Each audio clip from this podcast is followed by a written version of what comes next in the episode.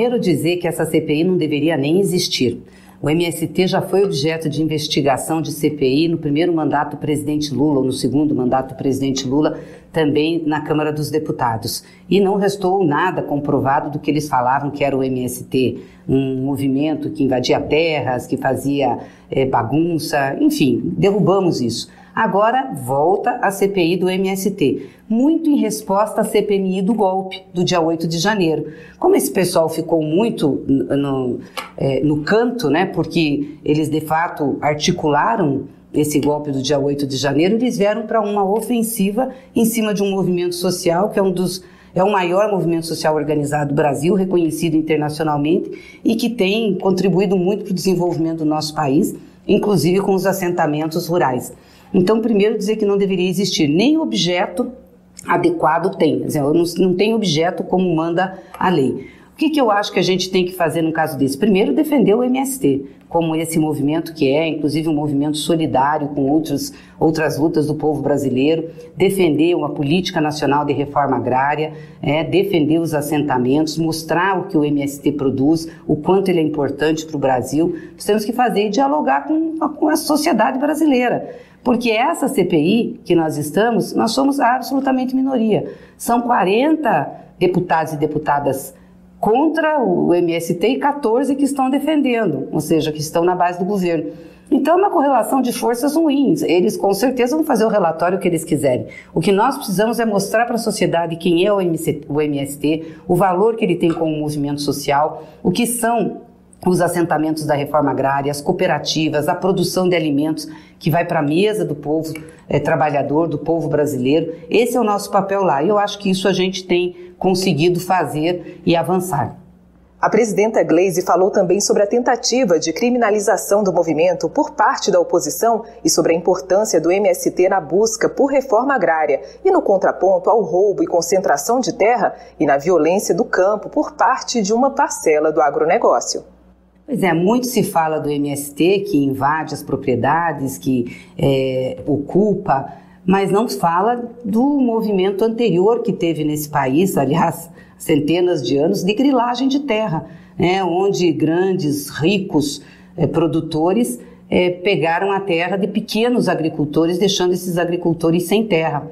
Aliás, o termo grilagem vem exatamente do fato de que esses produtores fraudavam as certidões de terra, mas para elas parecerem antigas, para eles ganharem na justiça, dizendo que de fato aquelas terras que eles estavam, né, que eles estavam requerendo eram deles e não dos agricultores que estavam em cima, eles colocavam um grilo na, na, na gaveta. Então o grilo amarelava o papel. Foi assim que várias propriedades pequenas foram anexadas a grandes propriedades, seja no Paraná, em São Paulo, em outras regiões do país, Minas uma tragédia. E o MST surge em 1984, com o advento de Itaipu, quando a barragem foi implantada no Paraná, alagando uma vasta área de terras e os, os produtores, os agricultores ficaram sem indenização. Nós vivíamos no regime militar, então alguns tiveram, a maioria não teve, quem quisesse ousar questionar tinha repressão. Então aquilo e depois outros alagamentos que aconteceram também no Rio Iguaçu, do Paraná, com as usinas que lá se implantaram, também foram retirando as pessoas das terras, nasceu um movimento exatamente desses agricultores que não tinham terras para lutar pela terra. E a eles se associaram outras pessoas que já estavam na cidade, que já tinham saído do campo por falta de condições ou porque foram vítimas de grilagem. Então o movimento nasce dessa luta. Portanto, absolutamente legítimo e necessário no Brasil. Nos governos do presidente Lula, nós fizemos é, a regularização e o assentamento em mais de 50 milhões de hectares de terra. Foi uma das maiores ações de reforma agrária que a gente teve. E isso não trouxe nenhum prejuízo para o agronegócio, para o grande negócio, para o grande agricultor. Não, muito pelo contrário, possibilitou mais produção de alimentos e, portanto, melhores condições aí para a nossa economia. A demanda de alimentos é crescente. E a maioria dos grandes produtores rurais não produz alimento que vai para a mesa do trabalhador. Produz grãos que vão para exportação, principalmente milho, principalmente soja. É, quem produz arroz, feijão, mandioca, batata, são os pequenos agricultores, né? O leite, enfim, é, são eles que dão condições para que é, tenha no comércio a comida que o povo brasileiro precisa. Então a gente tem que mostrar isso, a importância que tem o movimento, por que, que ele nasceu e pelo que ele luta. Por fim, a presidenta comentou sobre a CPMI do golpe que inicia as atividades com duas versões dos fatos. De um lado, bolsonaristas tentam justificar a barbárie até culpabilizar o presidente Lula pela depredação dos três poderes, e de outro, temos uma busca pela punição de participantes, financiadores e mandantes. Vamos acompanhar qual a expectativa dela sobre como essa disputa pode influenciar o andamento dos trabalhos na comissão.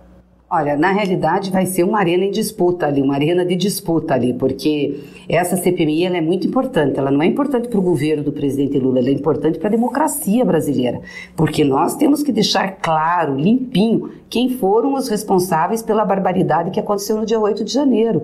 Não podem os prédios da, dos poderes serem atacados, é, vilipendiados, destruídos e achar que isso não tem relevância. Tem muita relevância. Essa gente veio no dia 8 porque pretendia dar um golpe, é isso. Vamos pegar que desde depois da eleição em outubro, começou uma organização para questionar o processo eleitoral e o resultado das eleições e para que Bolsonaro pudesse voltar ao poder, para que eles pudessem voltar. Isso começou com o próprio Bolsonaro, desacreditando as urnas eletrônicas, colocando em xeque isso. Aí depois ele fugiu do Brasil, foi para os Estados Unidos, deixou o país acéfalo. Quem cuidou do Brasil nesses, nos últimos dois meses foi o governo de transição do presidente Lula, né? Foi a equipe de transição que cuidou, porque ele realmente não não cuidou, e ele vinha dando recados para o time dele, né, que não aceitassem. E vários expoentes bolsonaristas, né, blogueiros, youtubers, também fizeram isso, deputados também fizeram isso. Tanto que logo na sequência a gente teve a ocupação na frente dos quartéis. Aquele foi um movimento organizado, organizado pela turma do Bolsonaro, que era para fazer uma resistência e ter gente facilmente mobilizável. Depois nós tivemos ah, atos de violência, né, aqui em Brasília mesmo, no dia da diplomação do presidente Lula um dia anterior queimaram ônibus, fizeram vandalismo, depois a bomba colocada no aeroporto em Brasília, é, e isso veio e trouxe até o dia 8. Então, tem uma sequência de ações que estão aí, que foram desencadeadas, que era preparatória, que eram preparatórias do dia 8.